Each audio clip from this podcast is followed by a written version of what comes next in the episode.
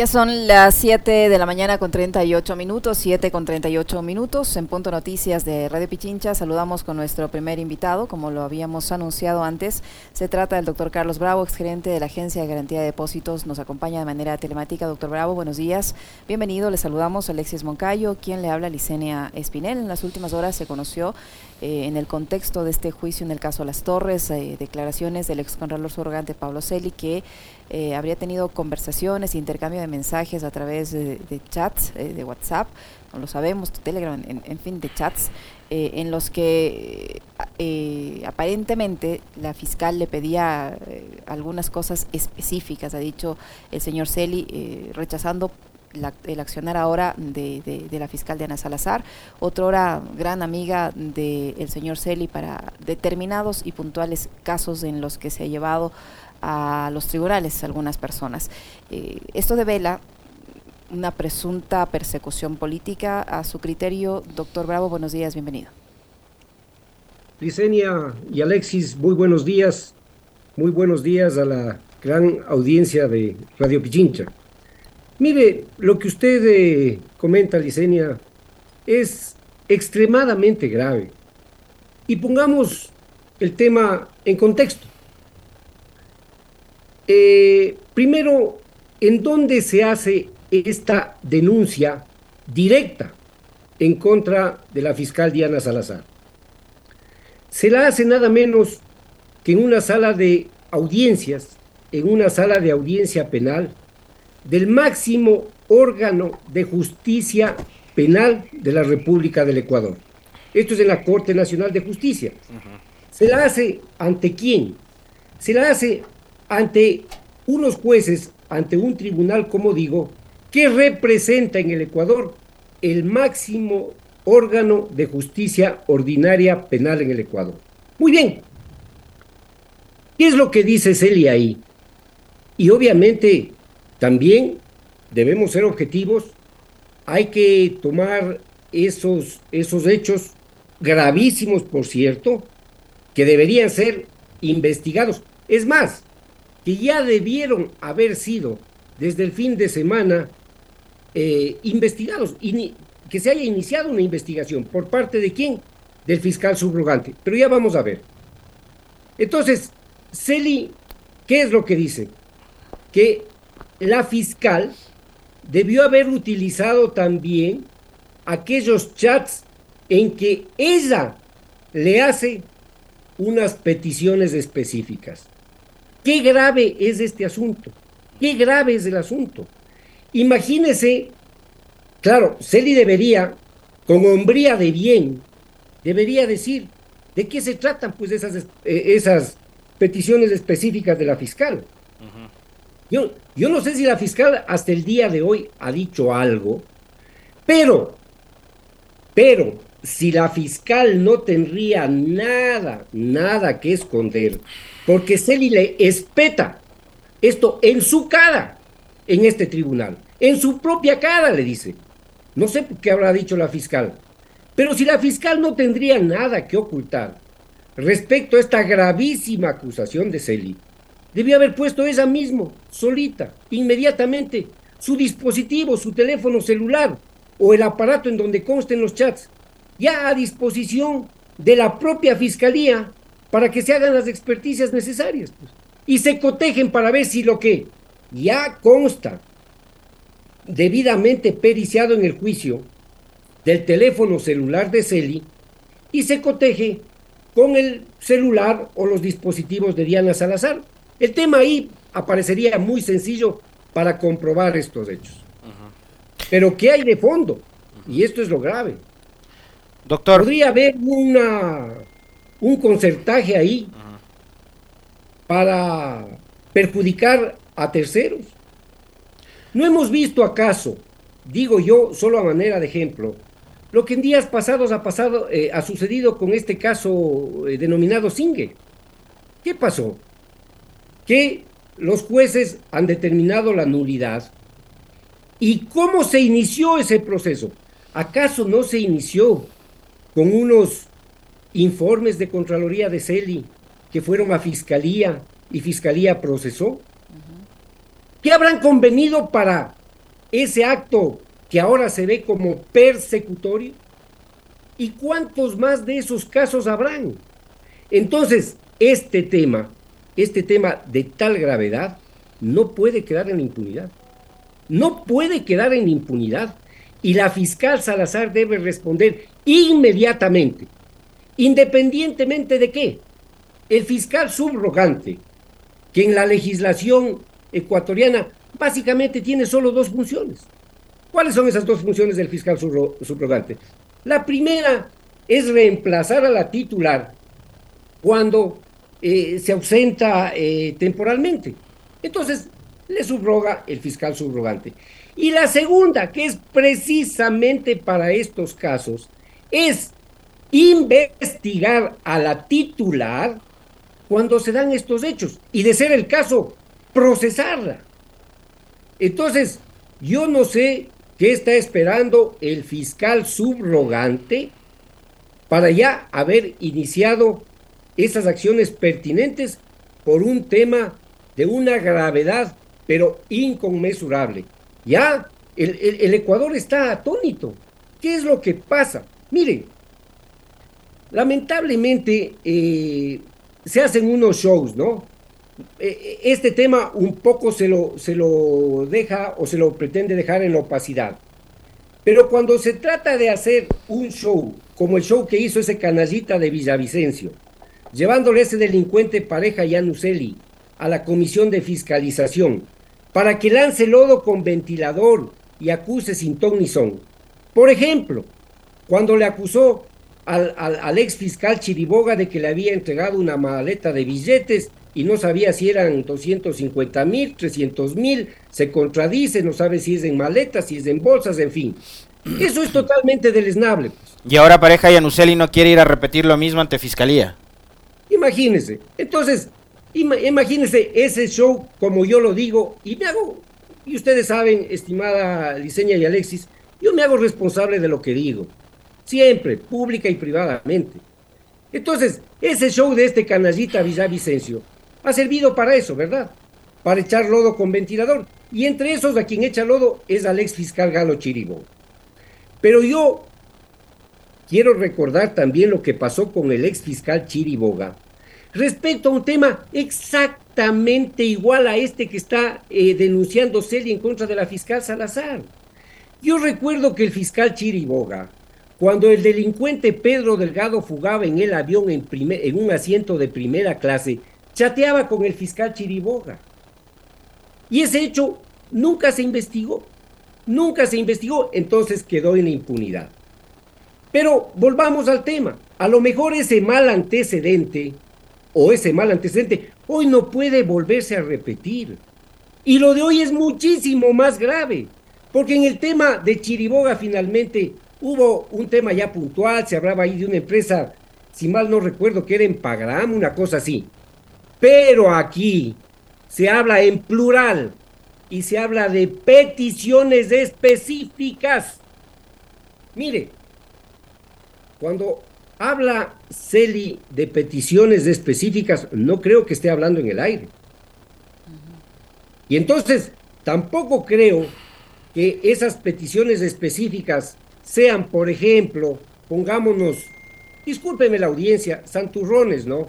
Y que Celi le diga, mira, mira Diana, o como le haya tratado, o como le trate. Sabes que los dos somos católicos, eh, vamos el domingo a misa, ¿no? Entonces, como somos unos angelitos, nos vamos el domingo a misa y no pasa nada. Entonces, si hay ese chat, que lo estoy poniendo a manera de ejemplo, y tal vez si quiere grotesco como son ellos, entonces no pasa nada. Simplemente ahí lo que se podría ver es una gran amistad entre Celi y Diana Salazar y punto. Oiga, doctor. hay otros chats. Doctor, permítame, permítame ahí eh, interrumpirle y, y, hacerle una, una pregunta. Eh, a ver, esto que usted lo menciona bien, eh, digamos, esta suerte de careo entre los dos se da en medio de un tribunal de justicia, estaban en la Corte Nacional.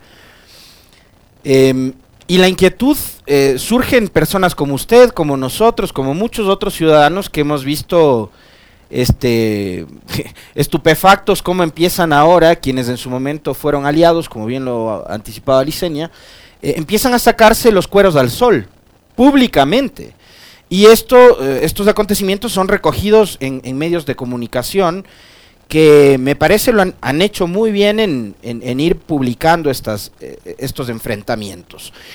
Em, pero no pasa nada más. Ahora, digamos, lo que uno puede colegir, y yo coincido en eso con usted, es que eh, cuáles eran las peticiones que le hacía la fiscal a, a Celi. Después uno entiende que Celi lideraba una contraloría que empezó a sacar informes con indicios de responsabilidad penal como Canguil, ¿no? En contra de todo el mundo. Después resulta que esos, esos informes eran unos mamotretos mal hechos, mal elaborados, forjados, llenos de mentiras, que lo que buscaban era perseguir y judicializar a determinados actores, por un lado políticos y a otros que simplemente cometieron el delito de haber trabajado por el gobierno de Correa. Eh, entonces, a uno, digamos, así a breves luces, lo que le hace entender esta situación es que hubo una suerte como de concertación para perseguir, para judicializar casos y perseguir. Ahora, lo otro es, em, el doctor eh, Jorge Acosta, el viernes anterior, decía, el fiscal subrogante debería en este momento este, investigar este hecho. Pero hay una institución que se encarga de fiscalizar a estos eh, funcionarios que lideran organismos de control y es la Asamblea.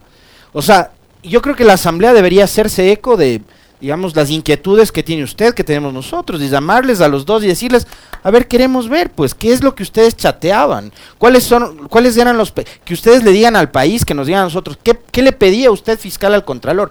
Acá la Asamblea debería jugar ese rol, o deberían seguir en estas peleas eh, en las que están enfrascados ahora y que son unos entuertos jurídicos, políticos, de los que no sabemos cuándo vamos a salir, que es el caso del Consejo de Participación. Mire, Alexis, usted ha desmenuzado absolutamente todo. Y con una claridad absoluta. Aquí hay las dos vías, obviamente. La vía de la Asamblea. La Asamblea ya debió haberles llamado a la fiscal para que se siente a explicar exactamente lo que usted dice. Pero, ¿qué podemos esperar? Si en esa comisión de fiscalización, bueno, ahora está suspendido este canallita de Villavicencio, ¿no es cierto? A lo mejor no habrán, digo yo, chats más interesantes entre la doctora Diana Salazar y Fernando Villavicencio. Mire, es que mire la gravedad que reviste este tema. Pero ya voy allá. Entonces, sí, Alexis, absolutamente de acuerdo con lo que usted dice. Absolutamente de acuerdo. En primer lugar, la Asamblea. O si quiere, al revés. En primer lugar, la propia Fiscalía. Porque en este caso la oficinita del lado del fiscal subrogante. Por último, pues ellos que están acostumbrados a allanamientos y todo, ya debieron haberle allanado pues, a la fiscal Diana Salazar.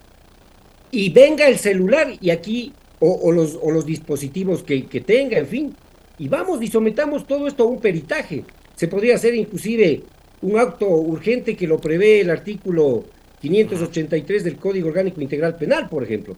¿Con qué objeto? Con el objeto de obtener con el objeto de conservar, con el objeto de preservar aquellas evidencias, aquellas evidencias respecto a lo que dijo Pablo Celi. Entonces, ese es el un camino que está expedito y se lo debe hacer por sanidad moral para la República del Ecuador. Y el otro, la Asamblea. Pero por supuesto que sí. a la fiscal Salazar tienen que sentarla en la Asamblea para que efectivamente cante qué hay en estos chats. Porque mire, pongamos un ejemplo coloquial, ¿no? A veces la gente hace mucha broma de esto. Cuando la mujer le pide el teléfono celular a uno y uno se muestra evasivo en entregarle, es porque algo tiene que ocultar, pues. Pero si no, yo al menos en mi caso, mi mujer cuando me pide el celular, toma, creo que sabe mi clave y todas las claves. No tengo nada que ocultar. Le admiro. Pero bueno. Le admiro, doctor. Bueno, bueno, sí, unos me dicen mandarina, no importa. No, no, yo le admiro. Pero, eso pasa. No, me anticipo que usted me diga, Alex. Pero bien, si la fiscal no tiene nada que ocultar, ¿por qué ella, ella, de mutuo propio, no coge y dice, aquí tenga, aquí está mi celular, hagan un comparativo y vean que no hay absolutamente nada. ¿No le parece? Eso cae por su propio peso. Pero mire, yo no quisiera, o sea, me apena que suceda esto para el país. Pero, ¿qué tal si se descubre y se conoce, por ejemplo, digo yo, una asociación ilícita entre estos dos funcionarios, entre Pablo Celi y la fiscal Diana Salazar? En este momento, obviamente, todavía estoy hablando de hipótesis, pero hipótesis que van a conducir seguramente a una conclusión certera con el paso de los tiempos, de, los días, si este caso efectivamente se lo encausa como se lo debe encauzar. Piensa, piensa mal y acertarás, dice el adagio, ¿no? Eh, el, refranero popular es sabio, el diseña y Alexis. doctor, doctor ¿y qué pasaría, ¿qué pasaría si en este momento le podría decir, por ejemplo, de jueces sin conciencia, no esperes buenas sentencias. Entonces, todo, toda esta podredumbre que vivimos. Eh, eh, mire, hoy, hoy embarrada la fiscalía a nivel de su máxima autoridad. ¿Qué ejemplo tienen los otros fiscales si están viendo lo que va, lo que pasa en la cabeza de esa institución? Ahora, doctor Bravo, pero ¿qué, podría pasar? Solo concluir, Déjeme solo concluir con esto, permítame, eh, Liceña y Alexis. ¿Y qué tal? Porque no, no escapa a nadie de el poder que tiene un contralor del Estado y el poder que tiene el fiscal, en este caso la fiscal general del Estado. Dos pesos pesados, bueno, en este caso pesadísimos, de la administración pública y concertados. ¿Para qué? Para persecuciones políticas, para destruir a enemigos políticos que ellos consideren. Y quién sabe para qué otros temas más.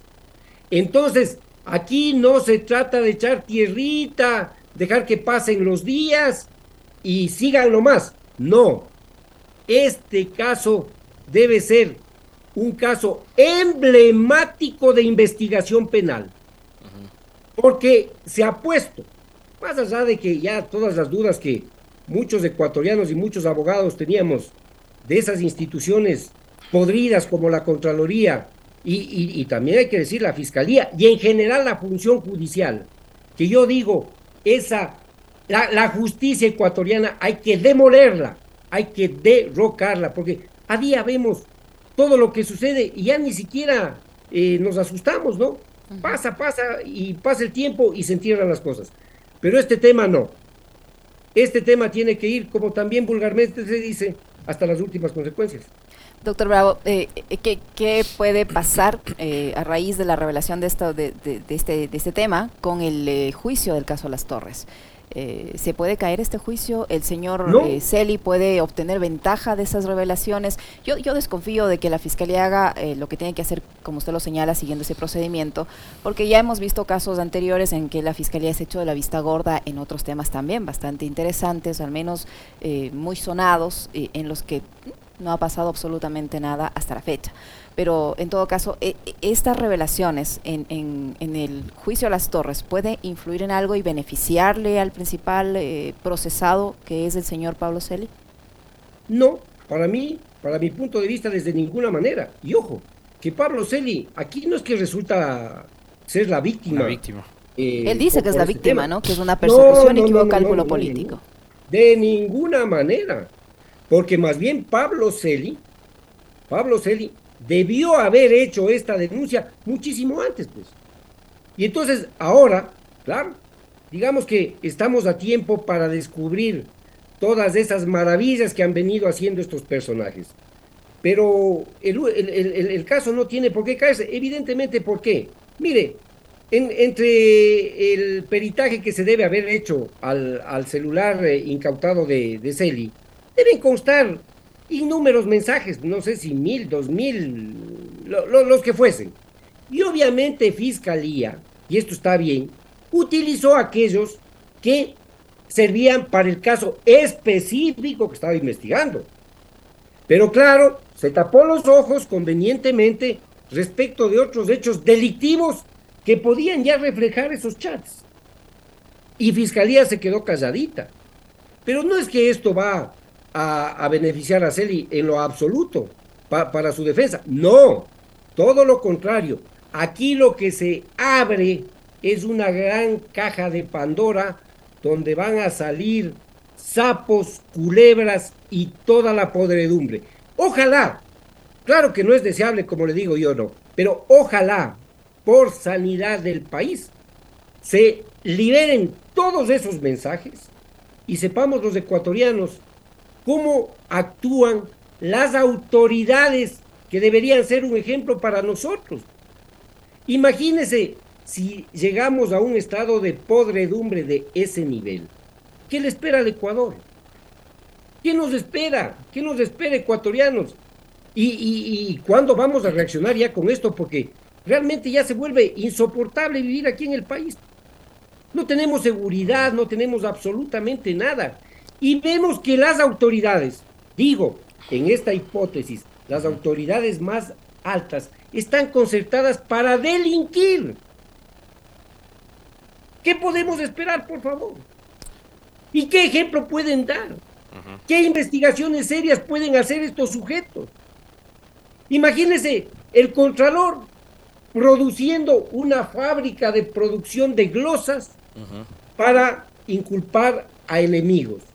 La fiscal cogiendo eh, eh, esos informes de Contraloría, los IRP, informes con responsabilidad penal, para encauzar a personas que a lo mejor son, o de hecho son absolutamente inocentes. O sea, yo creo que eso ni en la mafia, pues, ni en la mafia más refinada.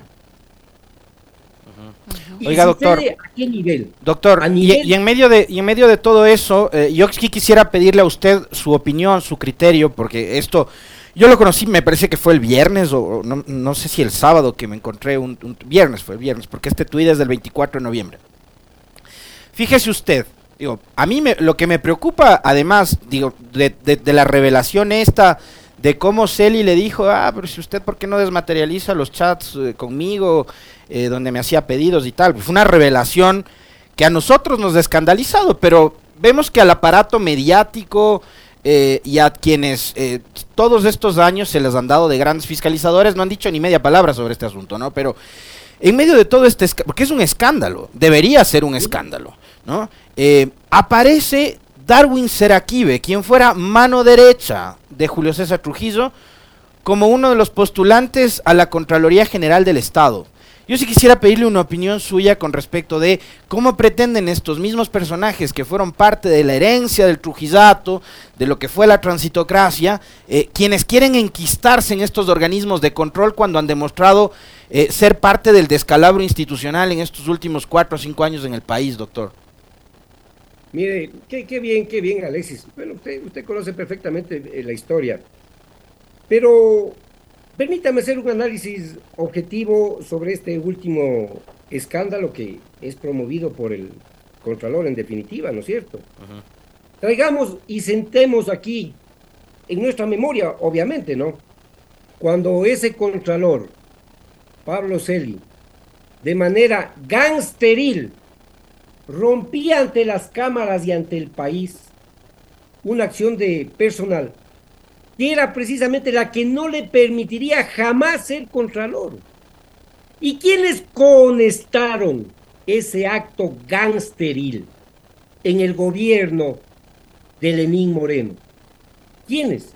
¿No fue acaso el entonces emperador Julio César? Pero me refiero al emperador ecuatoriano que se creía Julio César Trujillo, pues no, no al emperador romano. ¿Y quién era pues el, brazo derecho del emperador Julio César Trujillo? ¿No era este Seraquive?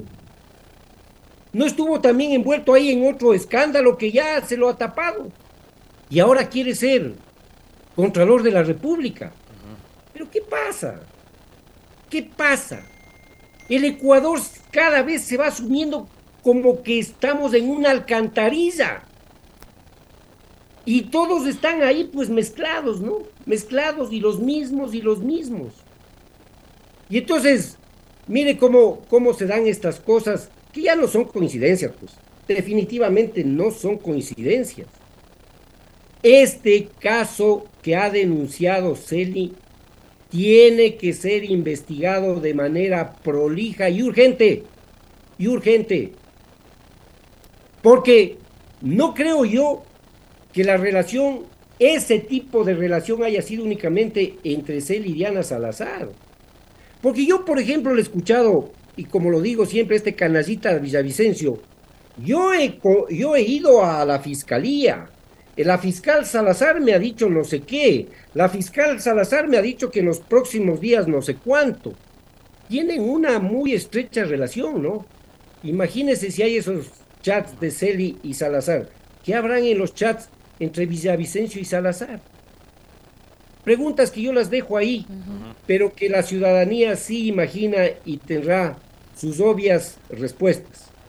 Ahora, doctor Bravo, ¿qué expectativa tiene eh, sobre lo que le preguntaba precisamente Alexis del señor, más allá del señor Seraquive, qué expectativa tiene eh, de este concurso que está eh, realizando el Consejo de Participación, este Consejo de Participación que está quebrado, además, en el que se han inscrito más de 100 personas para aspirar a ser, a, ser, Contralor General del Estado, y en esa nómina hay varias caras de dirigentes políticos, incluido el señor Seraquive, que aunque no sea dirigente político, ya sabemos a quién respondía en su momento. Además, también se oponía a la existencia como tal del Consejo de Participación y ahora resulta que le da validez a un concurso que está llevándose a cabo a través del mismo Consejo de Participación. Pero además de él, hay caras de dirigentes políticos y de personas muy cercanas al gobierno de turno. O sea, digo yo, eh, hasta qué punto eso nos garantiza la independencia que debería tener el funcionario que sea, se haga cargo de la Contraloría General del Estado. Vea, es que, es que todo esto, a partir de cuando fue eh, destituido esos cuatro miembros, esos pelafustanes del Consejo eh, de Participación Ciudadana, todas sus actuaciones son nulas. Todas sus actuaciones van a ser nulas. ¿Con qué legitimidad van a designar a un Contralor General del Estado? ¿Con qué legitimidad? Si los actos que están produciendo hoy por hoy son nulos, Ah, es que salen, es que por ahí un juez de la Concordia les concedió una acción de protección que ya vemos cómo les ha concedido, en donde una misma persona sobre un mismo hecho ha presentado, no sé si son 8, 10, 15, 15, imagínense lo que sucede en el país. Pero tienen el reconocimiento del gobierno y eso al parecer es suficiente. Porque mire que siguen trabajando y siguen, siguen en funciones en la práctica. Ah, pero bueno, eso también es, otro tema que vale la pena tratar, ¿no es cierto? Y el gobierno creerá que está haciendo un gran papel y democrático, ¿no? Dejando que estos, en este momento, usurpadores de una función pública, están usurpando una función pública por la que también tendrán que responder penalmente. Tendrán que responder penalmente. No puede ser posible, como le decía, existiendo norma expresa eh, en la que se prohíbe presentar más de una acción de protección, escúcheme, una acción de protección sobre un mismo hecho, sobre un mismo tema. Y eso la ley exige que se lo haga bajo juramento. Bajo juramento. Y no tienen ningún recato estos, estos sinvergüenzas, estos abogados delincuentes, en ir y presentar 15 por el mismo hecho. Y lo hacen bajo juramento, diciendo que en ese juramento, que no han presentado otra por el mismo tema. Es que así Así de torcido está el Ecuador. Así de chueco está el Ecuador. Y claro, si ya vemos qué es lo que pasa, qué es lo que pasa en las cabezas, en quienes nos gobiernan. No, nos gobiernan, no sé, pues porque para mí este, este gobierno de Lazo es un desgobierno, no es un gobierno. Y que momentáneamente le esté solapando, solapando a estos cuatro eh, consejeros del Consejo de Participación Ciudadana y Control Social, también es grave. Y a lo mejor también tendrán que responder. Pero esos cuatro, esos cuatro específicamente, este momento están usurpando sus funciones. Esas funciones no son de ellos. Y entonces, ¿Cómo puede avanzar pues el, el concurso para Contralor General del Estado? ¿Con qué legitimidad avanza? El país esto ya no debe soportar. Muchísimas gracias, doctor. Siempre un gusto conversar con usted, muy amable. Licenia, muchísimas gracias. Alexis, lo mismo, les deseo un gran día, un buen inicio de semana y que mañana tengamos un alegrón. ¿Cuál es su pronóstico? Ecuador. Eso es, lo único que nos está alegrando en estos días al menos. ¿Cuál es su pronóstico, doctor? ¿Cuál, es, cuál es, cuál es su pálpito del, del, del, partido de mañana? Yo creo que Ecuador ganará 1-0. Esperemos no equivocarme. Bueno, esperemos que acierte. Muchas gracias. Gracias, doctor. Un abrazo. para usted. El doctor Carlos Bravo es gerente de la Agencia de Garantía de Depósitos que ha estado con nosotros, 8 con 9 minutos en Punto Noticias. Una breve pausa, ya volvemos.